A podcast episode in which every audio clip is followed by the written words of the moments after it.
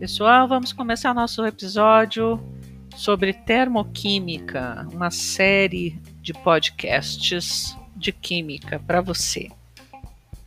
Bom, quem vai a um posto de combustível abastecer o automóvel encontra várias opções, correto?